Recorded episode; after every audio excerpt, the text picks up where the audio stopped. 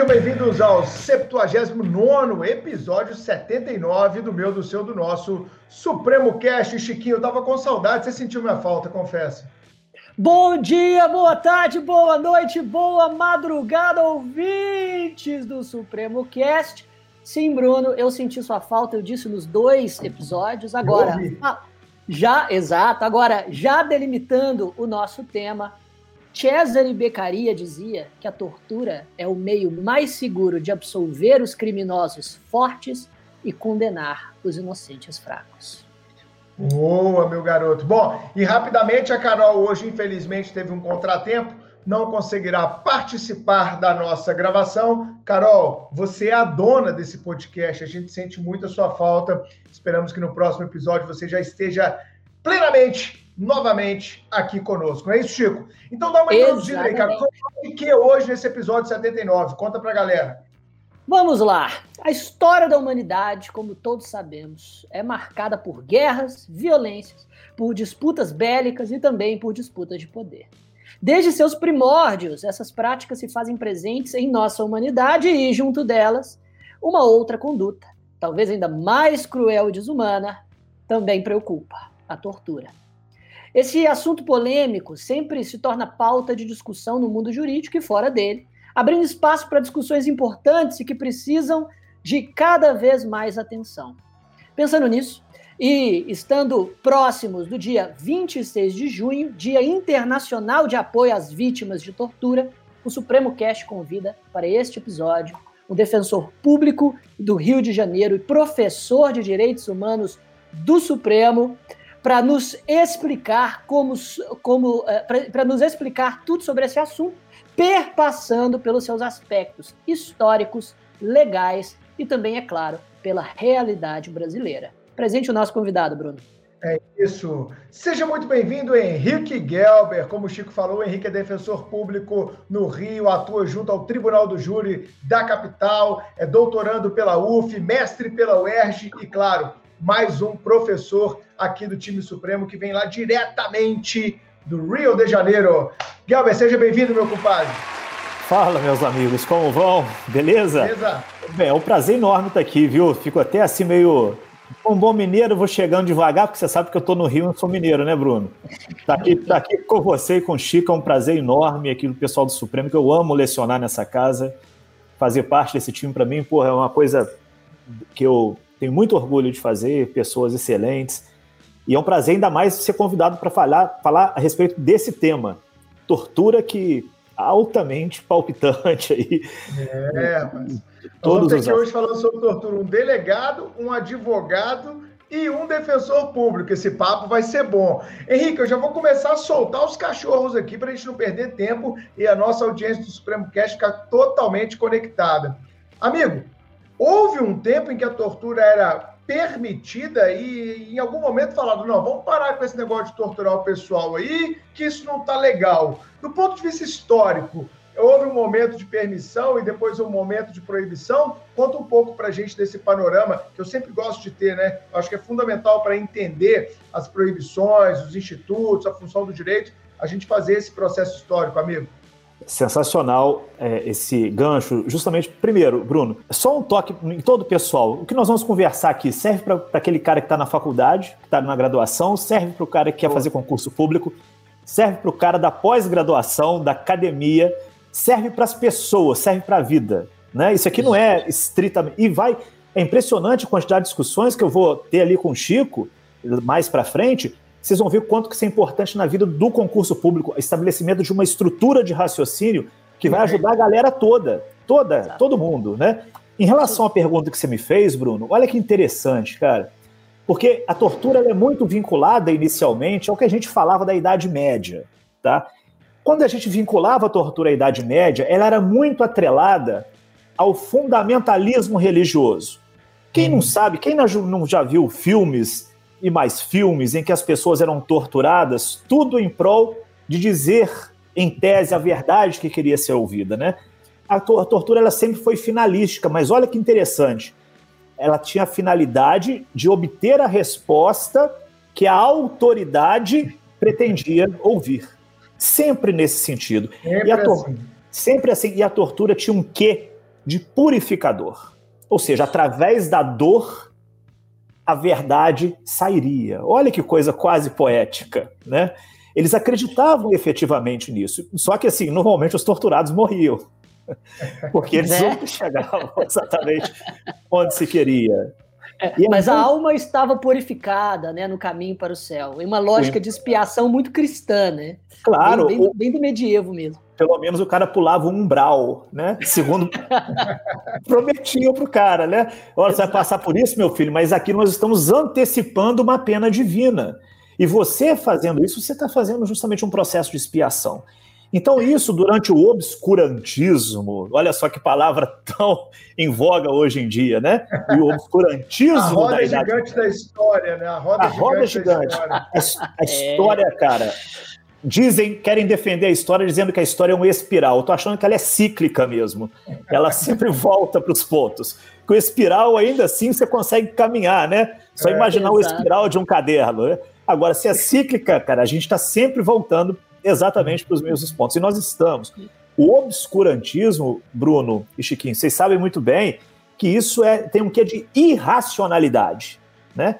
E a, e a irracionalidade humana, o fundamentalismo religioso, ele era muito agregado, curiosamente, quem que eram os monopólios do saber da Idade Média? Os monopólios do saber da Idade Média eram muito vinculados à igreja. Clérigo, né? exato. É, tanto que a gente tem as, os processos de contestação do monopólio do saber da igreja, quando a gente tem a reforma protestante no século XVI em Inglaterra, isso já era um pega para capar enorme.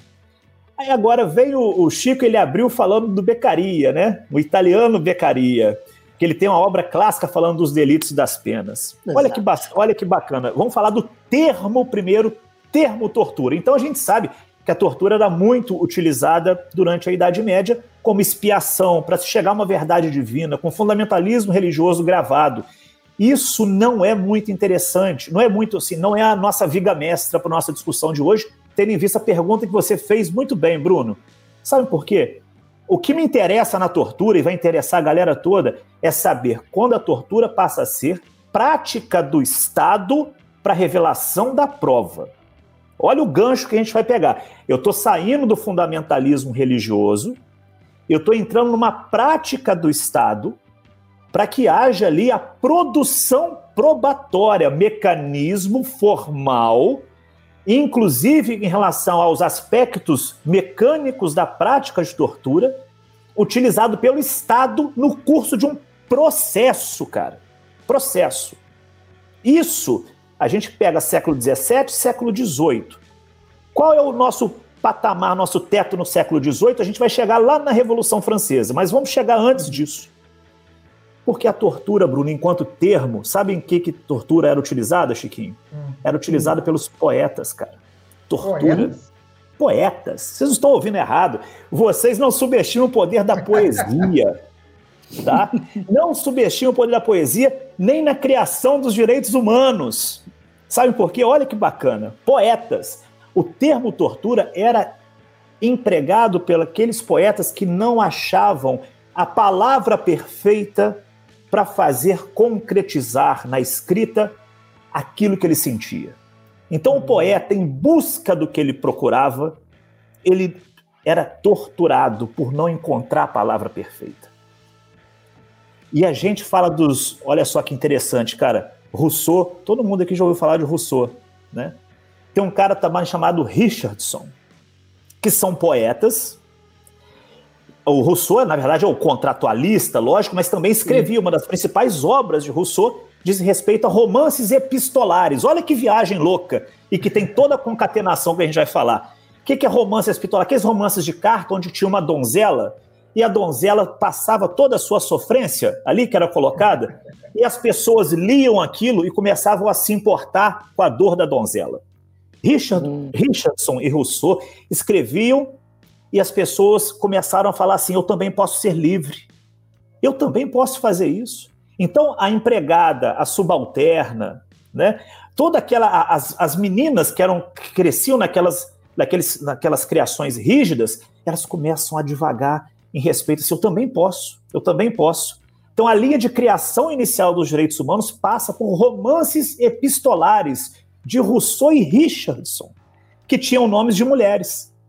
Clarissa, Luísa. Vejam que bacana, né? E por que, que eu estou falando disso? O processo de criação dos direitos humanos ele começa justamente quando eu começo a ter simpatia pela dor alheia. Eu começo a me preocupar com que as pessoas sofrem. Eu começo a me colocar no lugar das pessoas, que é tudo a ver com uma obra que tem do Adam Smith, que todo mundo conhece a obra do Adam Smith, que é A Riqueza das Nações. Mas uhum. pouquíssima gente conhece Adam Smith quando ele escreve a teoria dos sentimentos morais. Ele escreve sobre empatia, como simpatia. Como que eu consigo me ver na dor do outro? E isso tem tudo a ver com a tortura. E pouca gente faz essas conexões. E por que que faz? Respondendo a sua pergunta, Bruno. É a partir do momento em que as pessoas se projetam naquela outra que está num sofrimento estatal de produção da prova. Essa coisa, ela é digna? Isso é legal?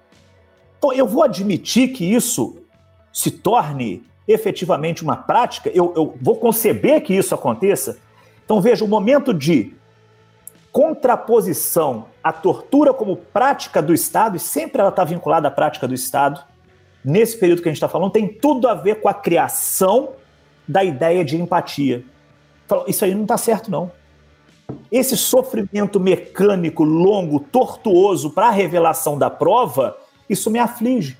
Acontece o seguinte: quando a gente está lá, o que, que vocês acham que dá mais público? É o perdão público ou é a dor pública? Cara, a dor. é a dor, porra. Claro. Aí o direito então, penal aquele... para não deixar a gente mentir. Exato. E aqueles Exato, é isso mesmo. Vejam que legal, aqueles espetáculos públicos torturando a pessoa para a verdade processual aparecer, eles começam a incomodar justamente quando a gente está lidando com um francês chamado Jean Calas. Esse cara, ele tem a confluência, ele tem a, é, é a parte de um problema, parte de outro problema.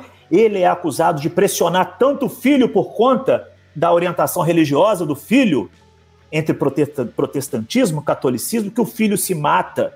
Jean Calas é acusado de ser responsável pela morte do filho e ele passa a ser torturado justamente para a revelação dos cúmplices e admissão da própria culpa.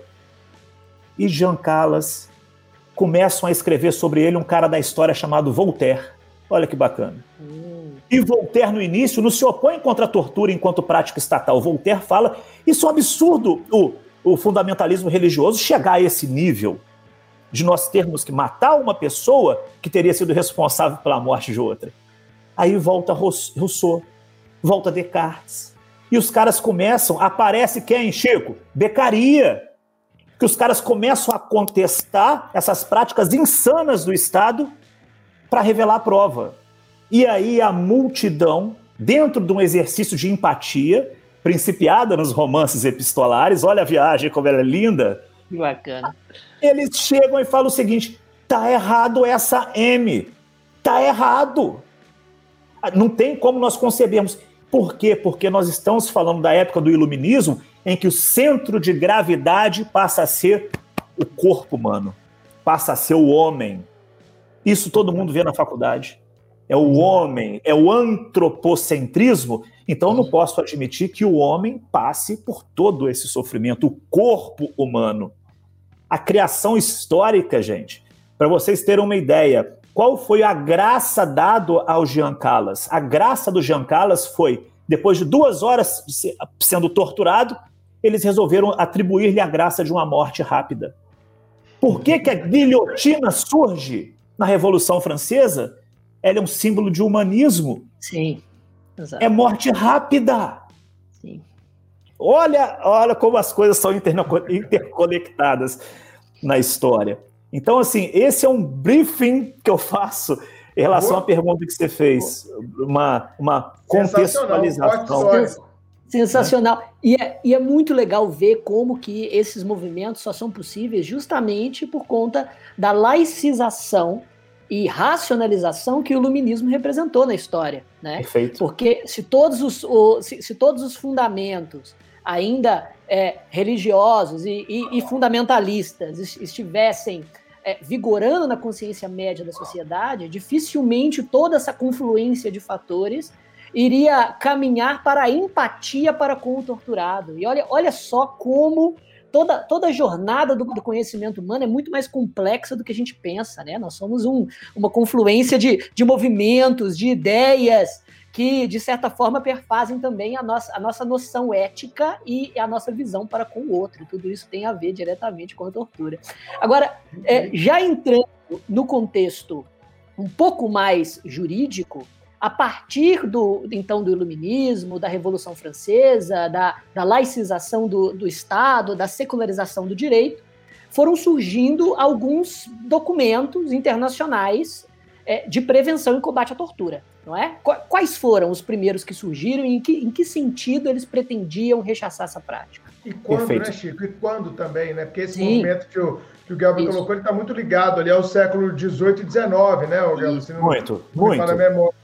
Agora, esses documentos, eles surgem lá no século XIX ou já é uma coisa mais recente do século XX, amigo? Tem dois, dois, dois marcos que a gente chama, é, Bruno e Chico, de é, marcos.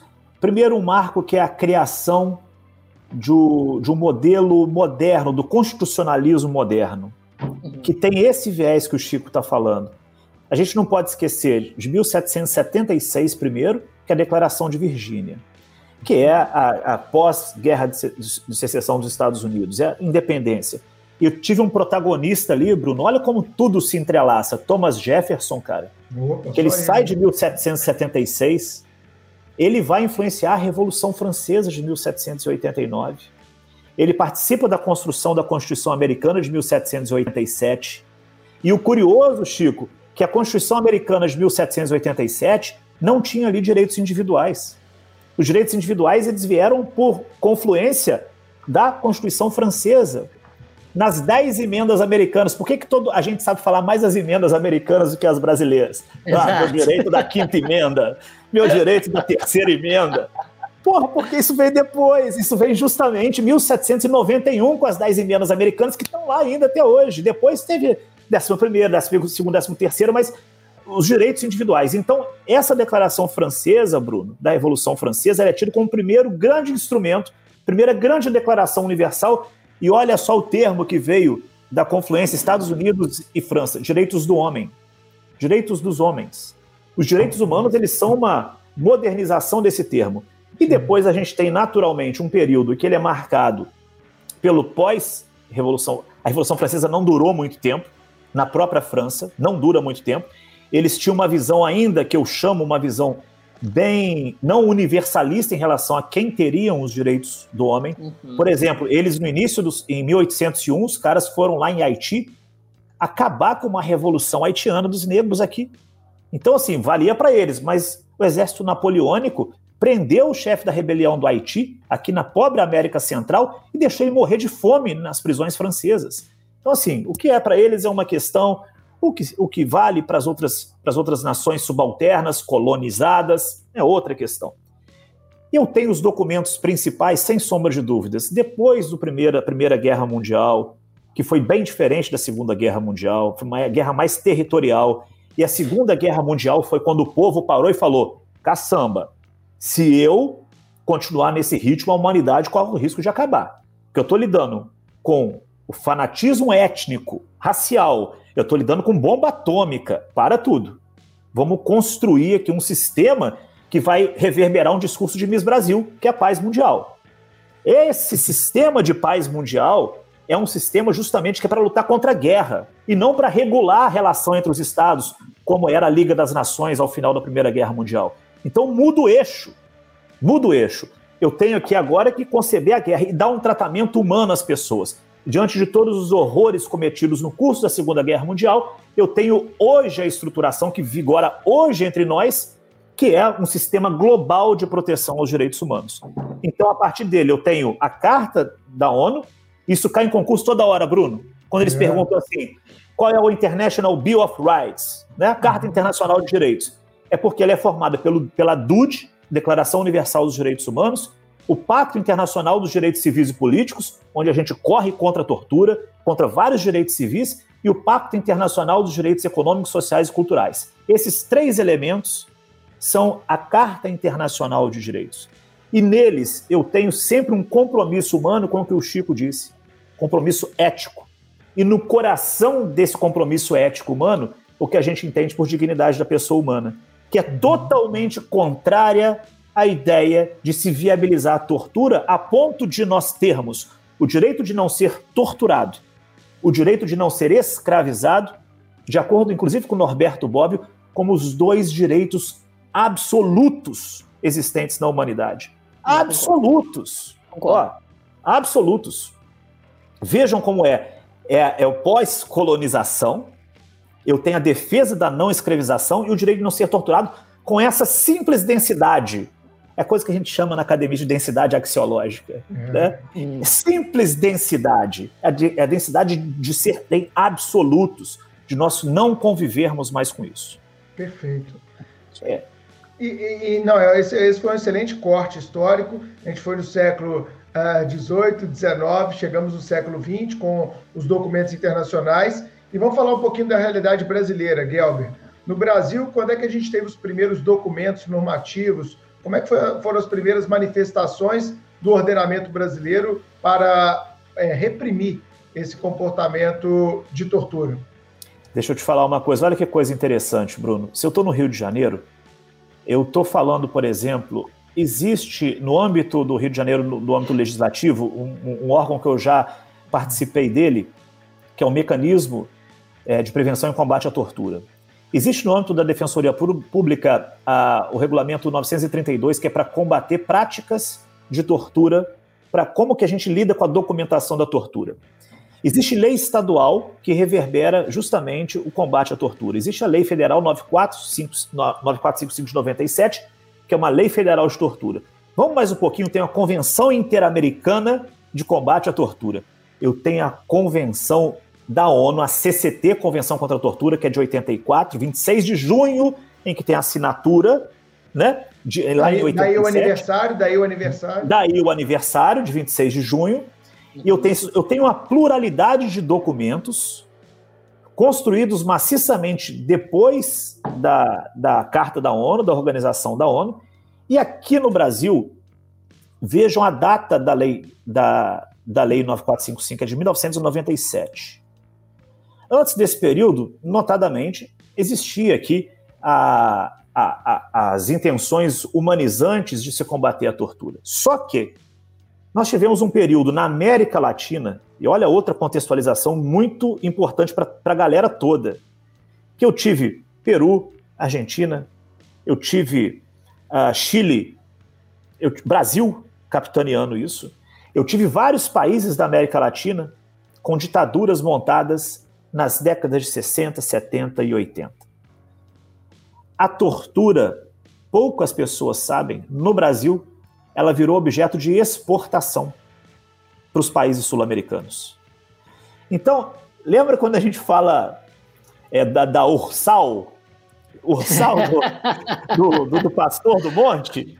Do, Aqueles, do, eles, do Cabo Daciolo, né? Do Cabo Daciolo. Aqueles tinham uma Ursal da tortura também, cara. Eles tinham um negócio que chamava Condor.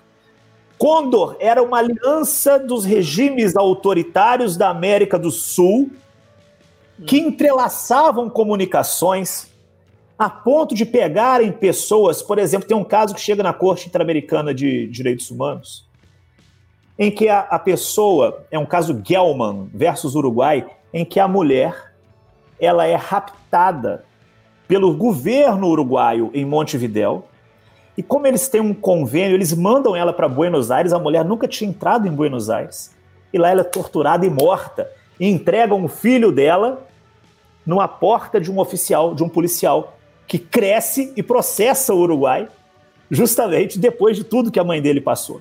É uma história sensacional que tem. Isso, é um digno isso é filme, filme. Isso dá filme, tem filme isso, é disso não, cara. Isso é sensacional. Isso é roteiro de cinema. O que, que é roteiro isso? Roteiro de cinema. Exato. Por que, que eu estou falando isso? As, a América Latina e também a América Central, mas o grande foco na América Latina, usou, voltou a usar a tortura com as aspirações anteriores à Revolução Francesa. Olha a história cíclica aí.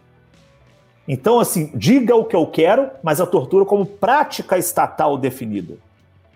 Prática estatal da tortura por conta das Forças Armadas, durante ao menos os 21 anos de regime ditatorial aqui no Brasil, de 64 a 85, dando ênfase à galera que faz prova para o período mais sangrento da ditadura brasileira, quando chega Médici no poder, em 69, e vai até 74, arrebentando tudo, fazendo tudo. Eu tenho a, a, o, o, ápice do doicode, do DOPS, de tudo que a gente possa imaginar. Né? E vejam. A, e há quem diga que não houve isso, há quem diga que foi uma mera libertação do Brasil contra isso. a Revolução Comunista. Foi, é, foi um contra-golpe. O revisionismo histórico está tá em, tá em alta, né?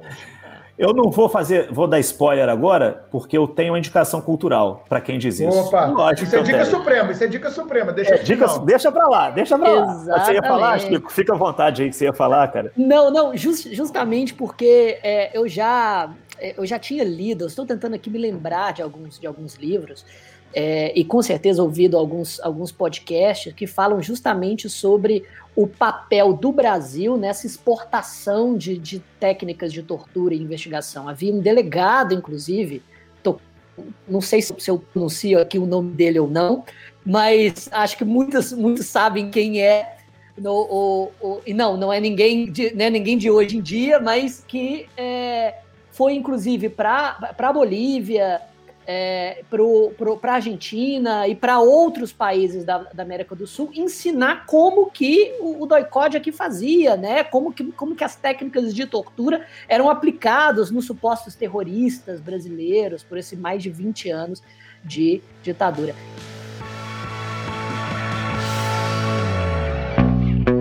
Você acredita então que esse, é, é, essas duas décadas de é, ditatoriais prejudicou o combate à tortura no Brasil durante os, os, anos 90, durante os períodos posteriores à ditadura também? Você acha que isso tem impacto direto é, na nossa lei e na forma como ela rege e tipifica o delito de tortura?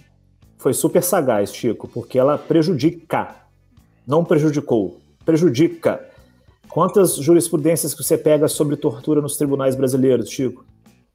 É. São tá. muitas ou são raras? São raras. Não, são raríssimas. Isso prejudica. E isso tem muito a ver com outro movimento, que tudo se explica. Ô, Bruno e Chico, vamos fazer um negócio aqui. Época da ditadura, o pau comendo solto. Vamos falar o papo reto famoso, né? Eu tenho a sociedade brasileira exigindo direitos civis. Em que momento? No momento em que o filho do doutor está apanhando, isso. No momento em que a classe média está apanhando, no momento em que a classe artística está sendo deportada, está sendo exilada, né?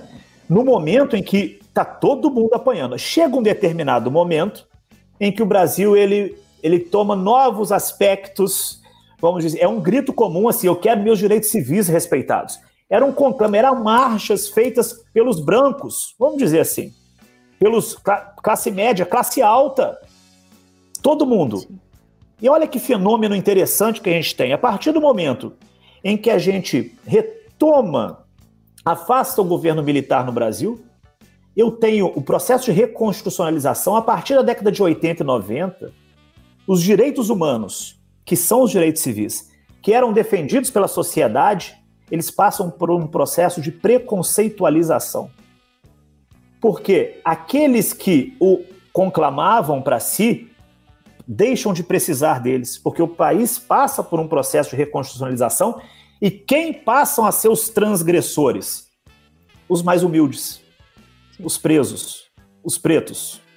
Então, até nisso, a gente vê como a nossa sociedade hoje usa o termo direitos humanos de maneira pejorativa. Ah, que sensacional isso, cara. Pejorativa. Por quê? Porque a classe média como um todo, de certa forma, tem sua liberdade de expressão assegurada ela tem seus direitos básicos civis assegurados, porque se violentados fossem, o discurso dos direitos humanos não teria essa entonação pejorativa que a gente tem hoje. Exato. E é então há um momento de disruptura dos direitos humanos no Brasil, após o movimento de, de, de constitucionalização, que principia em 85 e vai até 88. E aí está o grande calo da tortura. Porque a gente fez um acordão no movimento de reconstitucionalização. Qual foi esse acordão? A gente teve a lei da anistia. O Bruno, todo mundo fala da lei da anistia. que é uma lei de 1979. É. 6683, de 79. Só que pouca gente sabe, e, e vocês dois são exemplos para mim, são professores sensacionais, mas o, o, o Chico está lá na área de penal, o, o Bruno está na área de tudo também, mas delegado está na área civil. Cara, mas olhem só, quantas vezes vocês já ouviram falar da emenda constitucional 85? É uma provocação que eu estou falando. A emenda constitucional, essa emenda constitucional 87 de 85, essa é 87 de 85, essa emenda constitucional, ela ratifica a lei da anistia e ela conclama a nova Constituinte. Na conclamação da Constituinte brasileira está reverberada o está reverberado o acordão. Ó, ninguém pune ninguém. Vamos fazer a Constituinte, vamos, mas ninguém vai punir ninguém. Tá? Vamos fazer o centrão, isso. O Centrão já estava ali. Estava ali.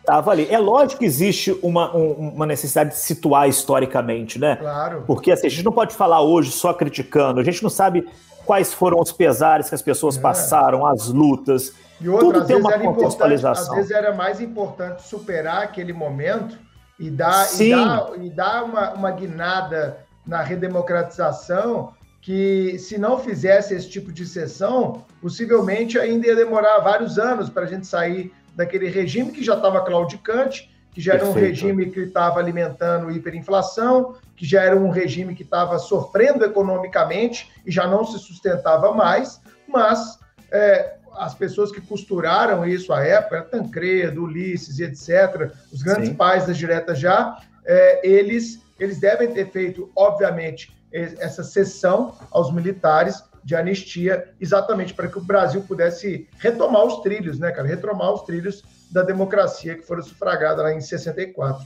Diante da fragilidade democrática que era própria e instáveis nas Américas Latinas, na América Latina, Sim. nos países. Né? Incentivadas né? pelos Estados Unidos.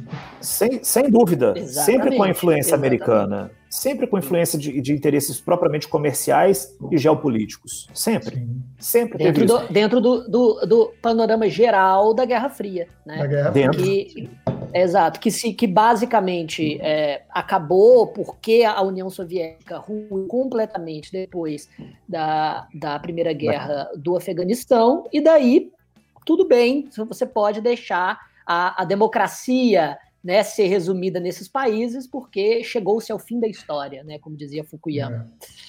É, mas vamos voltar à anistia, porque eu acho isso importante, porque quando a gente viaja para o Chile, quando a gente viaja para a Argentina, a gente sabe que o fim da, dos governos dos governos ditatoriais lá foram bem diferentes. E muita gente aponta que o Brasil é, só não curou essa ferida, deixou essa ferida aberta, né? Nós, temos, nós tivemos uma comissão da verdade no Brasil na década passada para tentar, se não punir, pelo menos reconstruir as histórias, reconstruir as biografias que foram destruídas.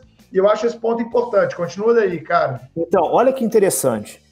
Lembrando também, Bruno, muito bem colocado por você em relação às particularidades, porque os muros das faculdades, ao tempo da, da, de, da reconstitucionalização brasileira, eles estavam pichados com anistia ampla, geral e irrestrita. Uhum. Preocupados, então fizeram aquilo lá uma anistia bilateral.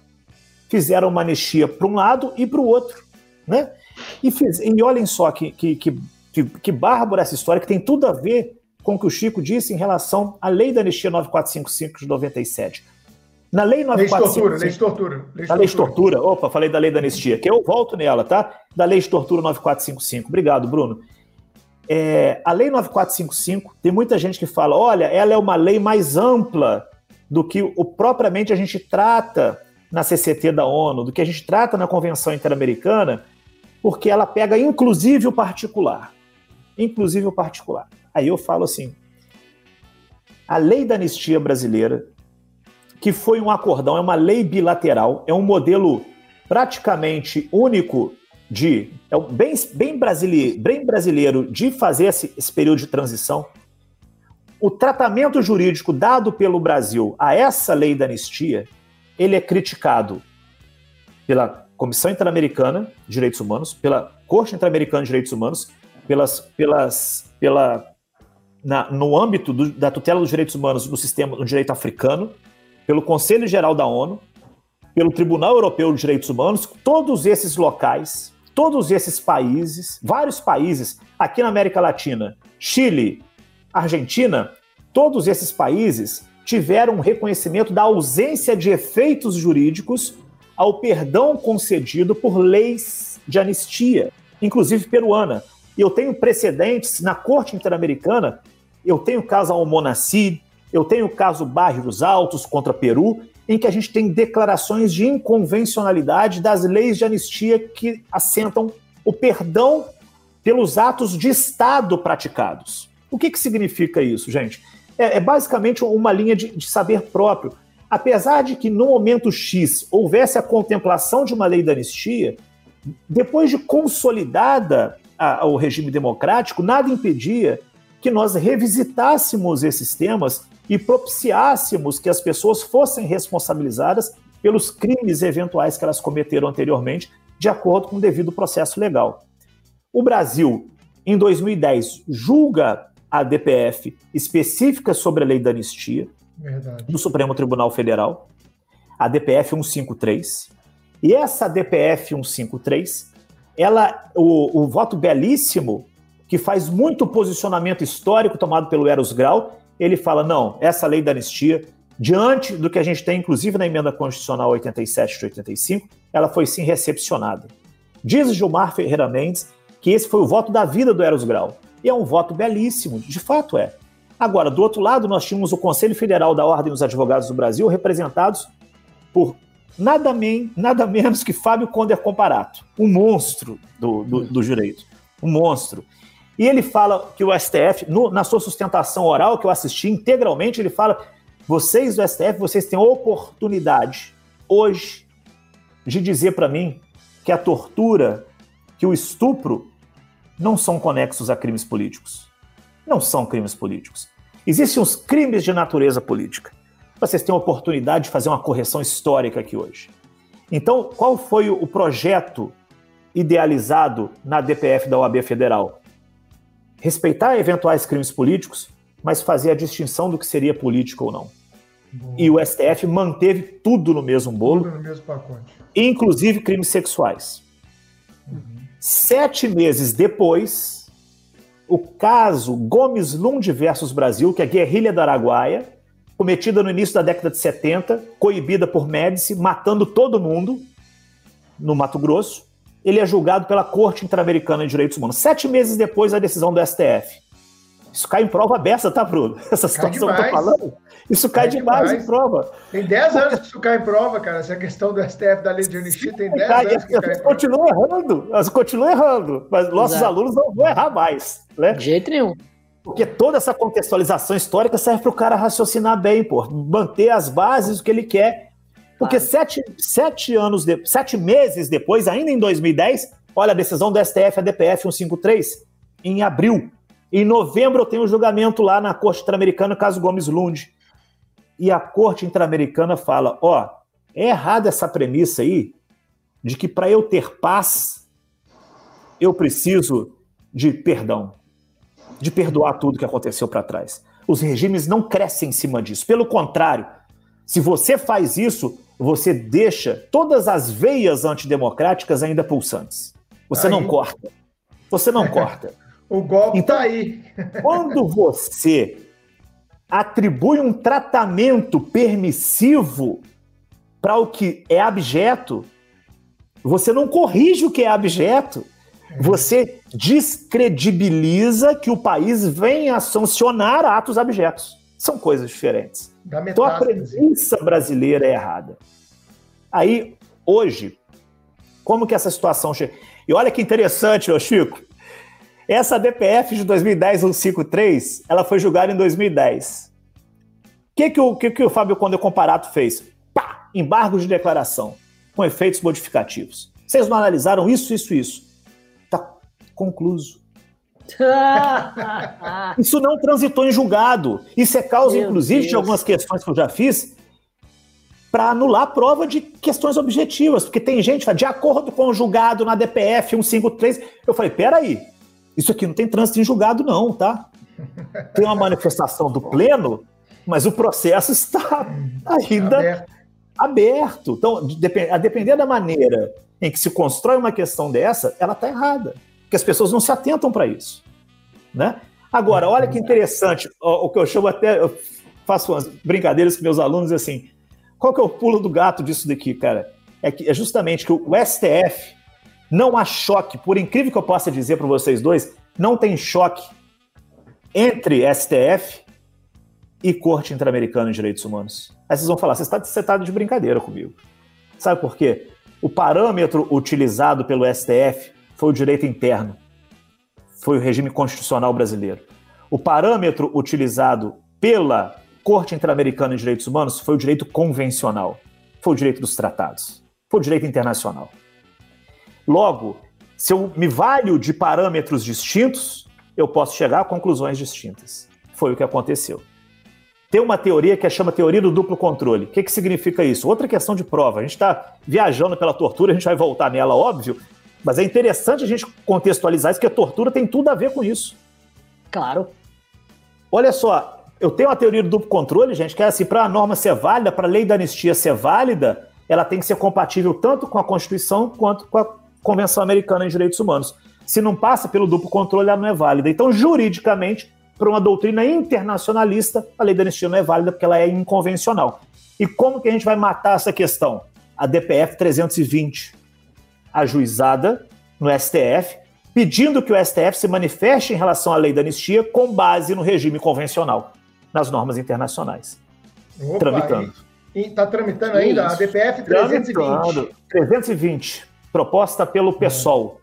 O interessante vai ser que eles, tão, eles vão demorar tanto para julgar, porque na hora que falarem, ah, não, a lei da anistia realmente estava errada, temos que apurar. É, pessoal, já morreu todo mundo que fez. Já.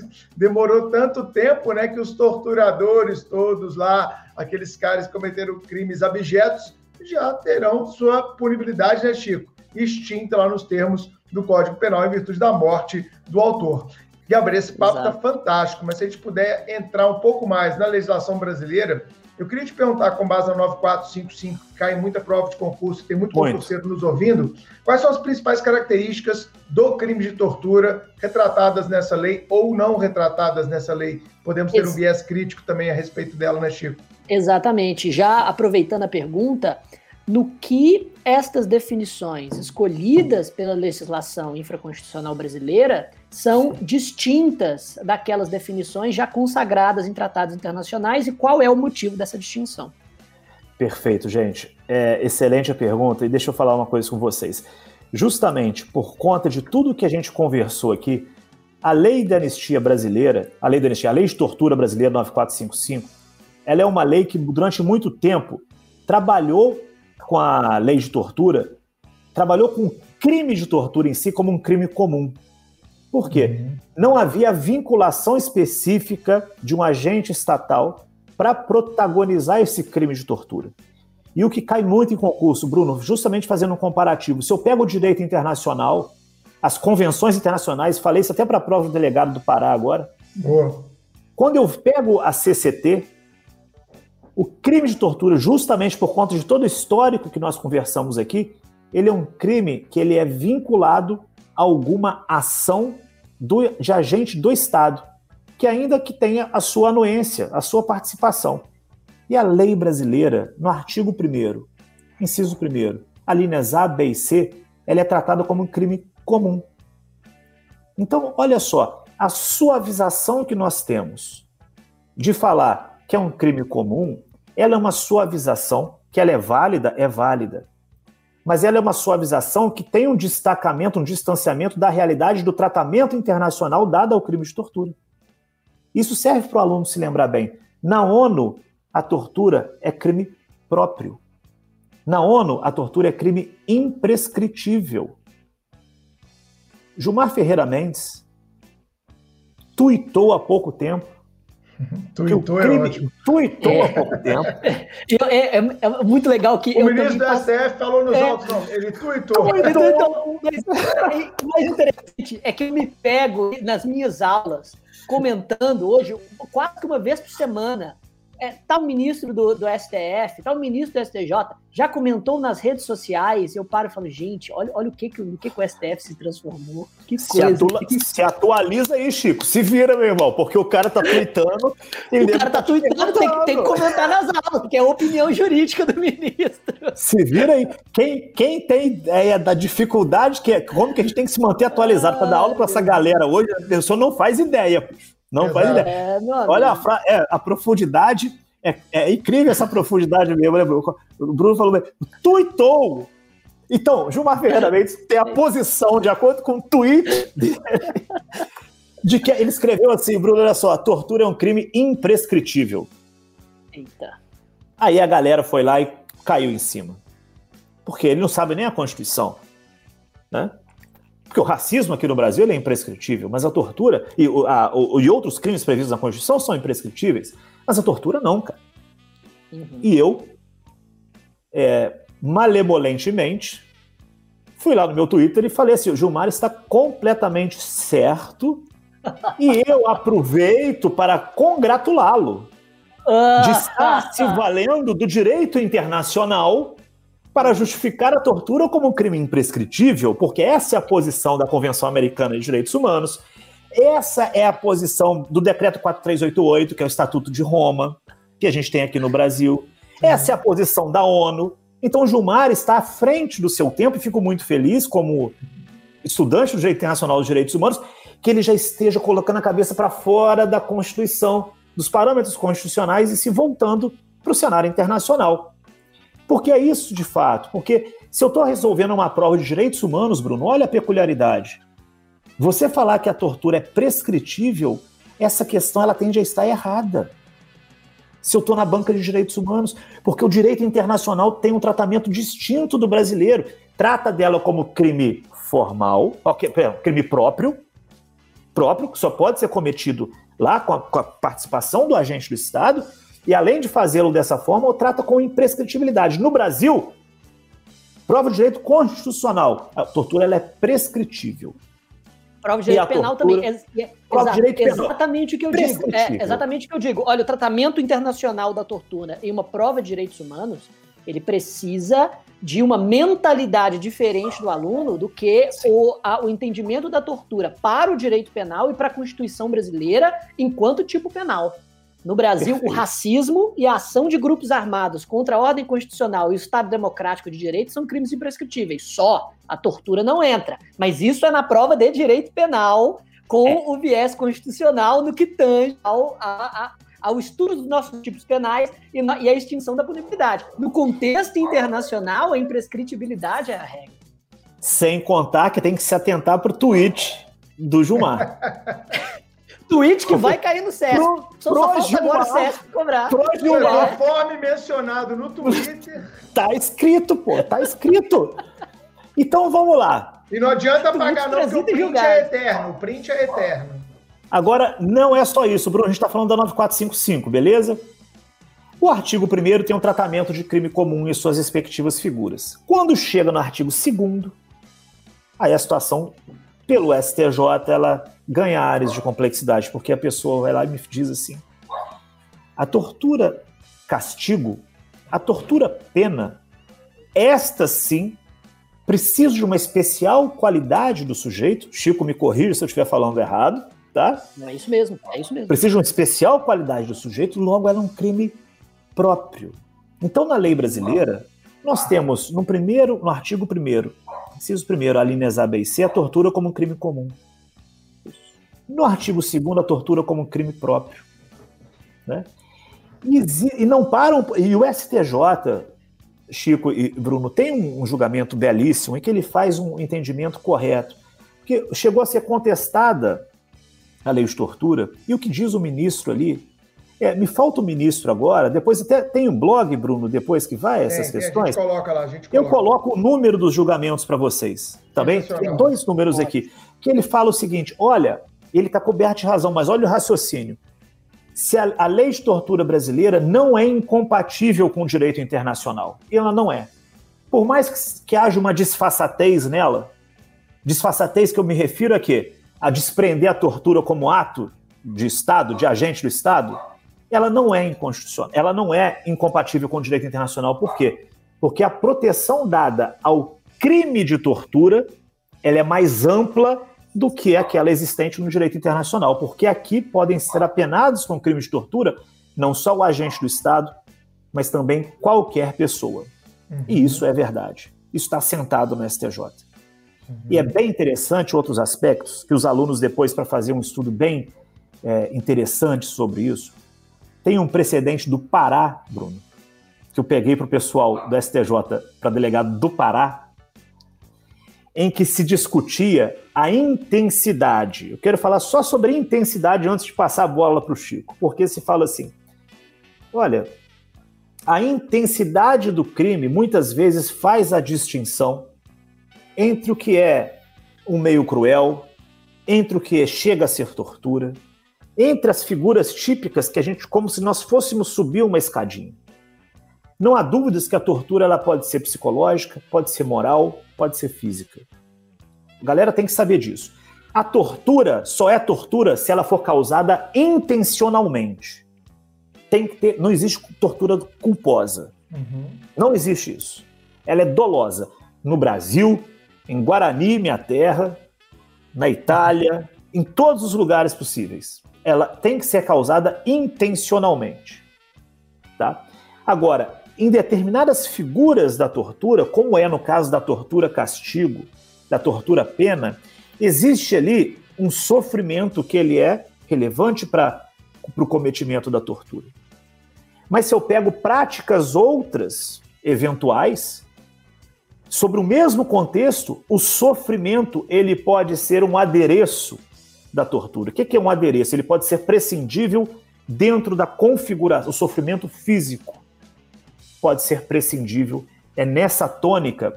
Eu queria até achar esse julgado do STJ para vocês, para falar dele aqui, cara. Mas eu não vou, não vou encontrá-lo aqui agora. Não Mas vou encontrar. Vamos lá. Tá? Que era justamente nesse sentido, onde a tortura se situa no plano do sofrimento, se ele é necessário em toda e qualquer prática da tortura. Se há uma afirmação no concurso público de falando que a tortura só existe quando o sofrimento físico ele é comprovado, ele é no nível alto, a resposta está errada. Que não há essa vinculação estrita. Tá? É, é, um passeio que a gente está fazendo aí por é, algumas é previsões. O sofrimento é uma, é, uma, é, uma, é uma consequência do delito e ela é, ela é absolutamente é, é individual, né? ela é totalmente experiencial, se a gente pode falar assim, e vai, vai da experiência e da dor de cada um. Tem gente que suporta Sabe. mais a dor, tem gente que suporta menos. Se a gente começar a ter isso como métrica, né, Chico? Como é que vai ser a lesão corporal, por exemplo? Não, esse tapa aí foi leve para uma, para outra. Bruno, você matou a charada sem saber do exemplo específico, porque foi esse o caso do Pará. Porque no Tribunal de Justiça do Estado do Pará desclassificaram de tortura para lesão corporal. Chegou no STJ, eles falaram: não, não, não, não, não, não, não a finalidade do, dos tapas que o cara dá na tortura para ele confessar, por exemplo, não, o cara não precisa de perder o queixo, de ter o queixo torturado, triturado para que ele fale.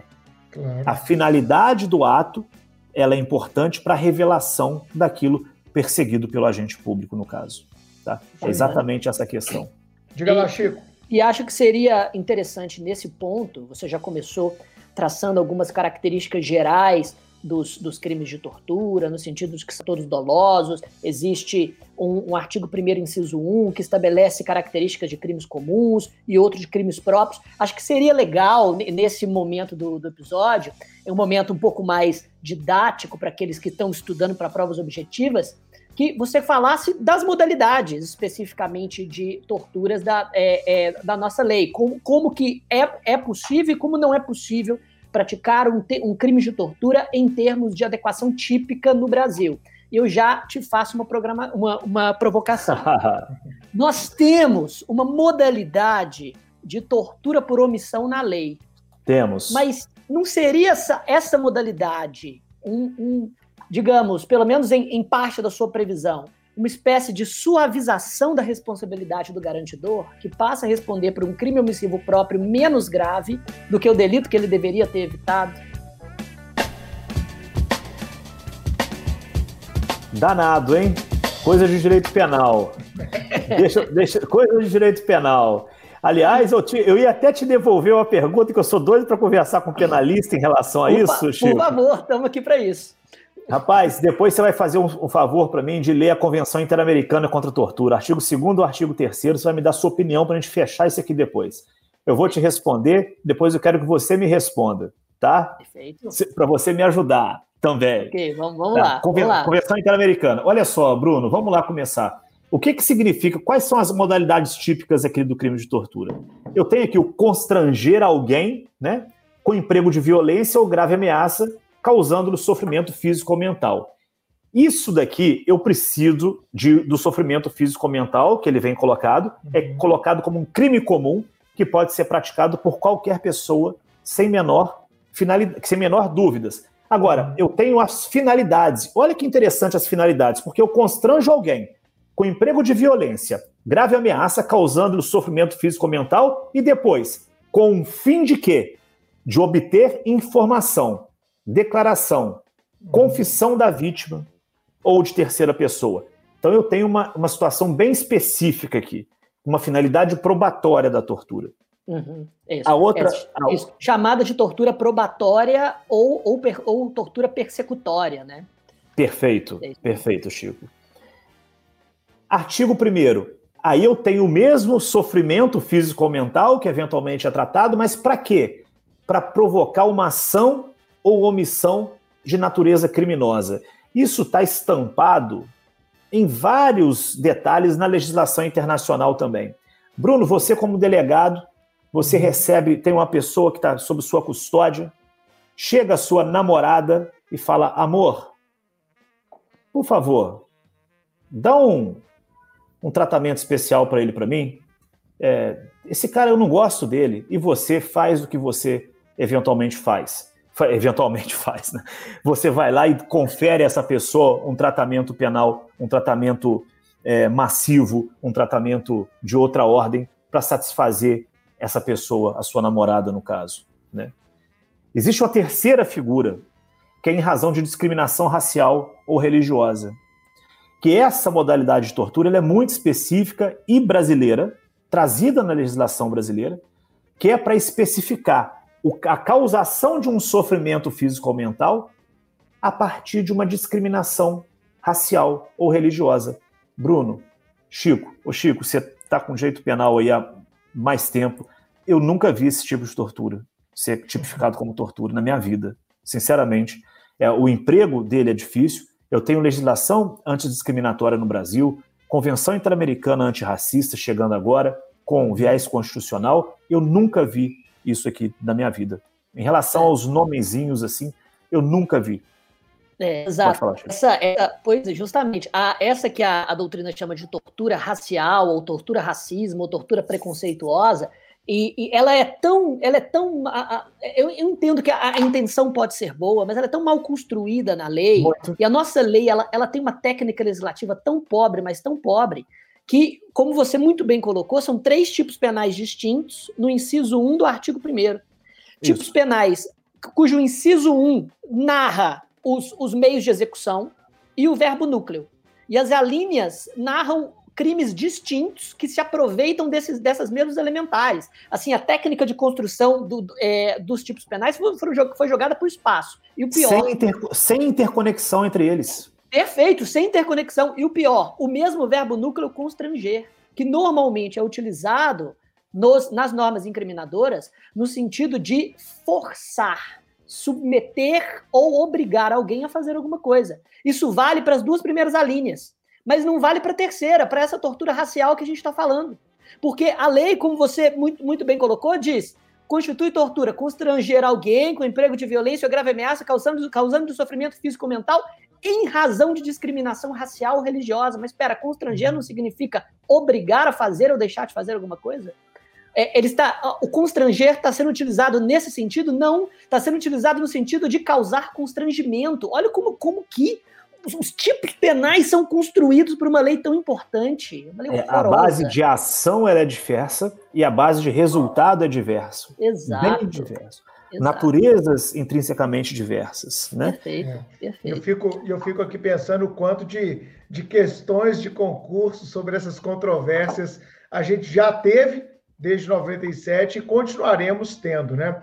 Ô, Gabriel, eu queria trazer um aspecto mais criminológico aqui para o nosso papo, e não tão um aspecto uh, de direito penal propriamente dito, de dogmática penal, mas um aspecto mais de criminologia. É, você que está na Defensoria Pública, a Defensoria Pública é uma grande guardiã do respeito aos direitos humanos, assim também como o Ministério Público, e na minha defesa também, que sempre faço, por que não a polícia também ser uma guardiã dos direitos humanos, né?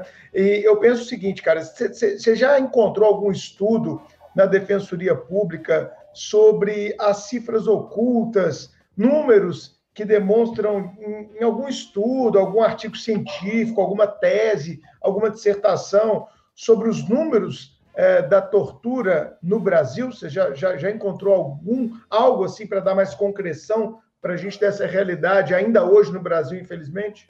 Excelente pergunta, Bruno. A Defensoria Pública ela tem a deliberação tem a Resolução 932. Existe um, um protocolo chamado Protocolo de Istambul. Uhum. Tá? Esse Protocolo de Istambul ele fala como que os agentes públicos devem proceder no momento em que eles se deparam com, uma possível, com um possível crime de tortura. Uhum. Então, vamos vincular aqui o aspecto bem prático. As defensorias públicas hoje no Brasil e a Defensoria Pública do Rio está em todas as audiências de custódia. Tá? Esse estudo que você me pergunta, esse estudo ele vai aparecer num cenário muito breve aqui no Brasil, na Defensoria Pública do Rio de Janeiro. Por quê, Bruno? A, a gente estão, as audiências de custódia, pessoal, são aquelas audiências em que as pessoas ah. presas a qualquer título, hoje não só em flagrante, mas as pessoas presas em virtude de cumprimento de mandado é definitivo, isso aqui no Rio de Janeiro, no STF, isso é consolidado hoje num voto uhum. do ministro Faquim. As pessoas são apresentadas a uma autoridade que não está no âmbito da, da, segurança pública, por assim dizer, mas é uma autoridade judicial. Então, elas são levadas, tem um prazo de 24 horas, mas são levadas em 48, que não é cumprido, horas. Que não é cumprido, não, é cumprido, não dá nada, não acontece não é cumprido. nada. Aqui no Rio, a gente está cansado de pedir relaxamento. A gente nunca, nunca conseguiu um relaxamento é. por conta do descumprimento do prazo, apesar da indicação clara do CNJ e apesar da indicação clara do Supremo Tribunal Federal. Sim. Mas noves fora essa questão, é, a partir do momento em que a gente chega e vê as pessoas todas machucadas, olha que interessante a questão da tortura. É, a gente, a primeira coisa que a gente tem que perguntar para o torturado, para a pessoa que eventualmente a tortura porque é o, é, o, é o, sofrimento físico com a finalidade de obter uma declaração, uma confissão. A gente tem que perguntar se ela quer levar aquilo adiante ou não. Você quer ou não? Porque a Defensoria Pública também não pode se portar como um super-homem falando assim, vai que eu te garanto. Garante coisa nenhuma. Exatamente. Você não sabe onde a pessoa está. Você não está falando só com o preso aqui do Rio de Janeiro. Então você vai levar uma bronca dessa adiante aí contra um policial do batalhão X e falar, vamos é. porque é importante, você não pode se calar? Não, peraí, vamos falar um discurso real. Não é assim que as coisas funcionam. Acontece o seguinte: mesmo as pessoas que se dispõem a levar adiante, isso é mais comum na capital do que no interior, naturalmente, por conta da proximidade geográfica do interior e da, da dispersão maior que a gente tem na capital, então seria em tese mais simples que uma pessoa da capital quisesse levar adiante alguma prática, algum ato de que ele tenha sofrido. Mas a partir do momento em que isso acontece, mesmo que a pessoa diga não, os defensores públicos são obrigados a pegar o nome da pessoa, não para a finalidade de levar adiante uma ação criminal contra o agente, mas pegar o nome da pessoa e fazer um mapeamento do batalhão. Uhum. Levar esses, essas informações, todas elas, para serem concentradas no Núcleo de Defesa dos Direitos Humanos, no NUDED. E a partir dali, estabelecer dados estatísticos, inclusive relacionados à cifra negra. Muito cifra negra, dentro da criminologia, seriam todos aqueles crimes perpetrados, mas que não chegam ao conhecimento formal das autoridades e recebem um processamento devido. Então, esse, esse é uma, é, são as manchas que existem em relação aos Sim. crimes, mas não necessariamente os crimes que são formalizados. E a tortura, ela vai ter uma contemplação de um estudo ao qual você se refere, eu acho muito interessante a partir dessa, dessa consolidação que a gente está fazendo, uhum. a partir da nossa resolução 932. Coisa que não conheço no Brasil. Existem muito órgãos, legal.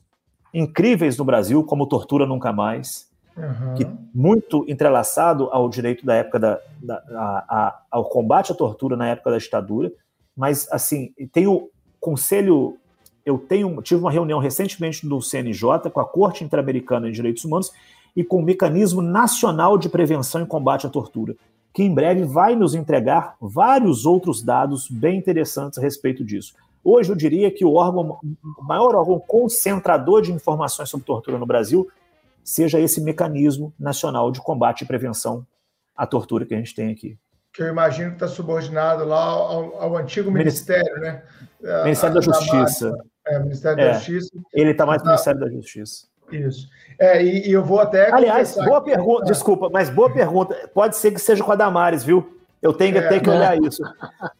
Pode ser. A Secretaria de Direitos Humanos, né? Que já foi Pode. ministério um dia. Bom, é, Gabriel, mas como é que vocês fazem, cara, um filtro assim é, a respeito de denúncias? Se há esse filtro, aí eu estou fazendo o papel aqui do policial e eu posso até contar um caso, acho que o Chico nem sabe, há uns 10 anos eu fui acusado de tortura, viu, Chico? Caramba, sério? do Ministério Público Federal contra mim, eu trabalhava só Meu com Deus. droga, né, cara? Eu aprendi uma uma quadrilha, uma, uma, uma, quadrilha, é, uma associação criminosa, né? Os caras estavam trazendo quase uma tonelada de maconha dentro de uma van com placa do Paraguai aqui para Belo Horizonte.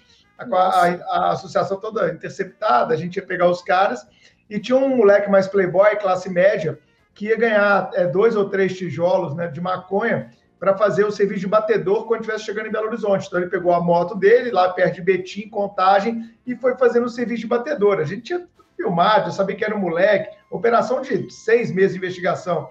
Aí no dia do flagrante, paramos a moto do moleque, aí ele ficou sem saber o que fazer, de, dez minutos depois chegou a van que ele estava fazendo serviço de batedor, pegamos ele também, levamos todo mundo, prendemos umas oito pessoas, tá? Aí, Chico, esse moleque foi, chegou, chorou, a mãe dele veio na PF, ah, meu filho não faz nada, eu, minha senhora, seu filho não foi parado à toa. Tem uma investigação por detrás e tal, fica tranquila, né? Aí o moleque lá chorando no dia, chegou, doutor, se eu falar a verdade, isso me ajuda? Eu falei, claro que vai te ajudar. Vai te ajudar porque o juiz vai ter que levar sua confissão em consideração no momento de aplicar a pena lá na frente. Você vai falar aqui para mim, eu vou reduzir a termo, quando eu for ouvido na justiça, eu vou falar que você confessou e tal. Ah, beleza, então me levou lá e falou. Aí depois, Chico e Gelber, esse moleque foi orientado por um advogado, dentro de uma tese de defesa, a dizer que só confessou na polícia porque havia sido torturado. E aí, é, esse advogado vagabundo foi no Ministério Público Federal e fez uma denúncia contra mim e contra a minha equipe, sabe? Só que, poxa, a galera sabe como eu trabalhava, sabe da minha cientificidade, a robustez dos meus inquéritos. E minha defesa foi muito fácil, né? Eu falei, para que, que eu ia torturar esse menino se eu já tinha 10 provas aqui, ó, essa filmagem, é, 300 ligações telefônicas, mensagem SMS, antena estação de rádio base. Eu vou torturar ele para quê? Para satisfazer o quê? A minha, a minha, a minha loucura? Não tem motivo nenhum. Eu falei para ele, ele me perguntou se queria confessar. E a sorte nossa foi que um dos presos foi ouvido pelo Ministério Público Federal e o preso falou: não, esse moleque confessou mesmo lá na frente do delegado. A gente estava todo mundo na sala, ele chamou o delegado no canto e quis confessar. Porque senão, bicho, eu podia ter tomado nu, né? sem ter feito porcaria nenhuma trabalhando dentro de uma correção danada. Então, assim, eu é óbvio, grande parte, não estou passando pano para tortura, não. Eu estou só colocando um outro ponto que também a gente não pode vulnerar, às vezes, agentes estatais quando não há prova alguma, né? O, o Gelber colocou bem, o cara está lá todo destruído, com o olho roxo, com a boca destruída, né? Que dali não foi só uma abordagem, foi porrada mesmo que o cara tomou, e a gente sabe que, infelizmente, isso ainda acontece muito no Brasil. Mas eu queria saber, Galvez, se, se é feita uma investigação, se é feito um filtro, para que situações como essa que eu passei na minha vida, que ainda bem não deu em nada, mas podia ter me dado uma baita dor de cabeça, sendo que o moleque não tomou um peteleco, não aconteceu nada, não tinha um arranhão, o IML do cara não tinha uma vírgula no IML do cara, e também foi, pro, foi juntado lá nesse procedimento junto ao Ministério Público Federal. Mas se é feito esse filtro, cara, até para proteção também, já que a gente tem muito ouvinte aqui também que pretende fazer a carreira policial, né, Chico, né, Guilherme? Ó, é, você foi vítima do princípio que eu falo, eu, eu era, minha especialidade era processo civil, né, Bruno? Eu estudei com Leonardo Greco, com Paulo César Pinheiro Carneiro, uns feras aqui, Humberto Dalla, Luiz, sensacional existe um princípio no processo que ele é muito pouco explorado, que chama princípio da inevitabilidade. Você não podia evitar que o cara fizesse isso, Bruno. Falasse que foi torturado por você. Isso foge da sua Sim, da atuação, da sua esfera. Qualquer pessoa pode processar outra. E da mesma forma que você disse, e muito certamente, muito corretamente, eu tenho uns amigos delegados aqui, cara, aqui no Rio, delegados uhum. aqui da Polícia Civil do Rio de Janeiro, que eles têm umas umas posições sensacionais, são caras, uma, uma, uma geração estudiosa, uma geração técnica. Falei, Henrique, não tem como tipificar isso assim, assim, assim. Você conversa em outro patamar com os caras, é. uma equipe muito boa, que vai conhecer medicina legal, que tem uma preocupação justamente em entregar um, um inquérito bem feito, em lavrar um, PF, é. um APF de forma correta. Então, essa preocupação que tem nos delegados de atuarem corretamente, elas têm que existir também na, na, na minha ponta, e nos defensores públicos. Os defensores públicos eles têm obrigação de servirem publicamente. E é todo defensor público que ele age de forma irresponsável, sem nenhum tipo de filtro, sem buscar compreender o que de fato aconteceu, ele não está prestando nenhum serviço público. Porque nós sabemos, é, nós lidamos com muitas pessoas que passam por dificuldades que não eram necessárias passar, constrangimentos que não eram necessários passar, mas nós também lidamos com pessoas que eventualmente fazem sim, cometem crimes sim, que uhum. fazem, que têm a sua responsabilidade sim pelo que acontece. Então, qual que seria o filtro? Primeiro, a concentração das informações. É, o levantamento de eventuais fichas criminais, fichas criminais não, a gente fala das fichas disciplinares. Uhum. Nós sabermos, é, é, é, da mesma forma que você só vai pedir uma prisão preventiva, ou vai opinar pelo indiciamento, ou vai levar adiante ao Ministério Público indiciando aquela pessoa, concluindo, com base no que você forma de justa causa, de documentos no processo, a nossa atuação tem que ser exatamente a mesma, porque pouca gente percebe, mas quem é o órgão, maior órgão persecutor dos, dos crimes de tortura no Brasil talvez seja a Defensoria Pública. Verdade. Que, lógico, não tem o monopólio da ação penal, mas que uhum. principia procedimentos que desagam para aí sim serem levados adiante pelo Ministério Público.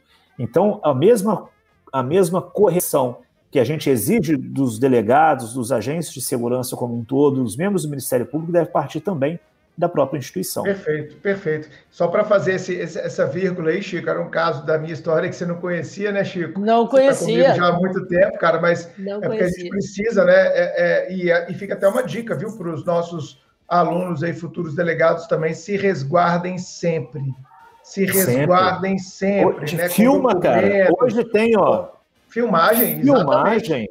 Filmagem. Né? Hoje, hoje, eu voltando para a PF, eu não vou fazer um, uma oitiva, meu amigo, sem filmar e gravar no HD, entendeu? Porque é, você precisa se resguardar, porque como tem muita gente correta, muita gente bacana, muita gente que trabalha bem, tem muita, é, muita, muita gente ainda que, que insiste em trabalhar mal, e isso é em qualquer órgão, e na advocacia também, e, e, e não só na polícia. Enfim. Aqui eu já peguei vários, tá, Bruno? Já peguei é, né? vários, vários inquéritos e APFs com filmagens da fase policial.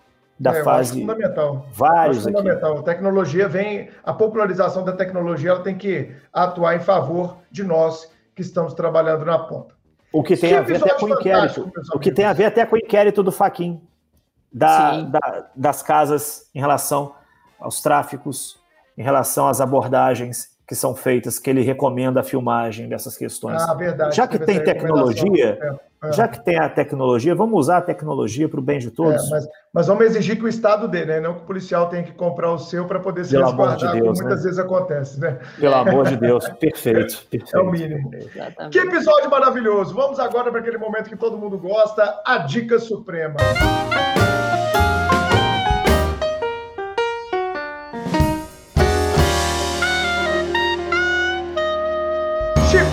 trouxe para a gente hoje na Dica Suprema, amigão? Vamos lá. Eu espero que a minha recomendação não dê um spoiler de, da recomendação do Henrique, mas eu vou, é, vou, vou, recomendar aqui um, um filme brasileiro lançado em 2007 chamado Batismo de Sangue. que é um, um filme criado a partir de um livro do Frei Beto, que conta a experiência dele e mais outros três freis da Igreja Católica com a, uh, com a, a, prisão na ditadura. E é, e é muito interessante a, o relato de, de Frei Beto, que, é, que foi aqui transformado em, em filme, porque o próprio Frei Beto ele tinha parentes dentro do oficialato do Exército. Então, ele em si, ele, ele não era torturado pessoalmente, mas para atingi-lo psicologicamente, torturavam os amigos dele na frente dele, e também presos comuns eram trazidos na frente, enfim, não é um filme para você ver, assim, sabe, com toda a família. É um filme, na verdade, extremamente pesado. Fica claro isso. Que fique claro, exatamente, exato. Mas que, mas que mostra, assim, sabe, os intestinos da ditadura a partir de relatos de pessoas que viveram isso em primeira mão. Batismo de sangue é o meu, é a minha recomendação. Excelente. A minha recomendação hoje, ela não é propriamente uma recomendação de direitos humanos, mas ela é uma recomendação que tangencia é, o tema. Não sei se vocês já, já viram, eu gosto muito de futebol e eu vi no Netflix é, Apache, que é a história de Carlos Teves. É, são oito episódios, Chico, são aquelas séries bem condensadas é, numa atuação é, brilhante é, da, da, dos, dos, produtores argentinos, trazendo toda a história da infância e adolescência do Carlos Teves. Meu irmão, o cara é um sobrevivente. O cara virou um dos maiores jogadores do mundo, né, ídolo do Boca Juniors, o cara é um sobrevivente. Então, para quem gosta de histórias é, é, de pessoas que, que que saíram lá daquela condição de pobreza, de periferia e ganharam um estrelato mundial, uma história verdadeira, uma história biográfica. Apache. Esse é a minha recomendação de hoje lá no Netflix, uma série de oito episódios. Gelber, o que você trouxe pra gente, amigo? Rapaz, tem dois filmes aqui para trazer para vocês em primeira mão. Dois filmes, dois livros primeiro, uhum. que são aqui, ó, até mostrar a capinha. O primeiro deles é esse daqui, Brasil Nunca Mais, tá? Que é um clássico. E aqui, Bruno, o que é legal, Bruno e Chico, é que tem é, se mostram os nomes, tem uma, uma especificação de como se desenvolviam as torturas. É, e, e ele é todo baseado em depoimentos das pessoas que sofreram esses crimes. Ele é um livro que tem do, do prefácio é do Dom Paulo Evaristo, cardeal Arms, que isso daqui ele tem vários, um trabalho muito interessante na época da ditadura, e é um livro assim chocante. É, ele salvou relação... muitos perseguidos da ditadura, né? Salvou Paulo, muitos né? perseguidos, é. muitos perseguidos. Dava abrigo a eles na igreja, inclusive. Sim. É muito interessante a participação da Igreja Católica é, no auxílio ela já atu, chegou a atuar em determinado momento, porque a ditadura militar veio no Brasil com apoio inicial da, da própria igreja. Né? Uhum. E a gente tem a, a, a, a, Igreja Católica, depois, em vários momentos da história, representantes da Igreja Católica dando esse amparo também. E aqui, enfim, eu tenho essa outra indicação aqui, que é uma historiadora hum. americana chamada Lynn Hunt, sobre a invenção dos direitos humanos. Uma Boa. história, tá? Muito bacana, muito bacana esse livro. Muito do que eu conversei com vocês hoje sobre parte histórica, sobre os. Quando eu falei dos, dos, dos poemas aqui, o Bruno quase caiu para trás. Falou, Poema! Falei, tá, tem as explicações aqui, dos romances, está aqui. E pessoal, para quem, quem gosta de ver é, filmes aí, vamos pegar filmes mais atuais para ver qual era o medo colocado por um delegado de polícia tal, né? Em relação às pessoas que eram perseguidas na ditadura, assistam Marighella, tá? Que está aí com, com, a, com a produção que foi feita pelo qual que é o nome do diretor, rapaz? O diretor famoso sempre me, fo me foge aqui, ó. É o, é, não, não, é o Wagner Moura? o Wagner Moura. Wagner com, Moura, é. Com o seu Jorge como protagonista. Exato, Capitão Nascimento, na, né? Capitão como diretor. Capitão Nascimento. ele que tem uma visão. É lógico, o Marighella é um personagem um pouco controverso em algumas situações da história brasileira. Muitos, ele era um guerrilheiro declarado, tá, gente? Uhum. O, o Marighella era um, um baiano guerrilheiro que entendia que somente a luta armada poderia se contrapor à ditadura militar. É. Eu, então é um eu, cara... o, manual, é, o Manual do Guerrilheiro Urbano, que é um dos, dos livros mais famosos dele, né? Eu, eu, citei na minha, na minha dissertação, principalmente nos capítulos em que ele tenta diferenciar o criminoso terrorista do, do revolucionário Uh, uh, muitas vezes fazendo as mesmas ações, mas com finalidades diferentes, né? Na, na, na, minha, na minha tentativa de conceituar o terrorismo além da, a, pra, é, durante a história. É um personagem realmente muito complexo. E sabe o que, que é interessante, assisti, Bruno? Eu não assisti, mas quero assistir, cara. Aí, Bruno, você vai me contar o que, que você achou do delegado Fleury. É, é tá? o delegado, é o delegado que eu tinha mencionado, é o delegado é? Fleury que viajava. Fleury. É o delegado Fleury que viajava o, a, a, América do Sul. Inclusive tem ele no Batismo de Sangue, ele é um dos personagens, né? É, Hoje ele venderia curso online, né, Chico? E ele, Hoje ele, ele venderia curso online, seria é, um Instagrammer da tortura, mas enfim. Ele, seria. ele que viajou justamente para Bolívia, para o Uruguai, para a Argentina, e ensinava, exportava as técnicas de, de tortura brasileira. Foi um monstro. E a criação da força política do delegado Fleury, ela pode ser compreendida no, no filme também. Como que as pessoas literalmente tremiam. É, e como o do DOPS, né? Que todo mundo fala do DOPS e a vinculação, você vai gostar, Bruno, porque sempre tem um americano no orelha, no orelha do Fleury. Sempre tem um americano, sempre tem, você vai ver que é ah, representado né? por um ator brasileiro vai falar. Nós temos que pegar esse cara, assim, assim desse tipo mesmo, né? Então fica uma dica atual aí para o pessoal se divertir também. Show de bola, meu amigo.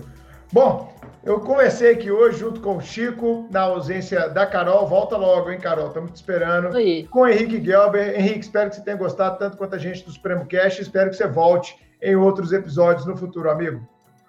Eu adorei. Obrigado, Chico. Obrigado, Bruno. Foi uma, uma experiência sensacional conversar com duas feras aí como vocês. Estou sempre à disposição para que precisarem, para que me chamarem. Pode mandar.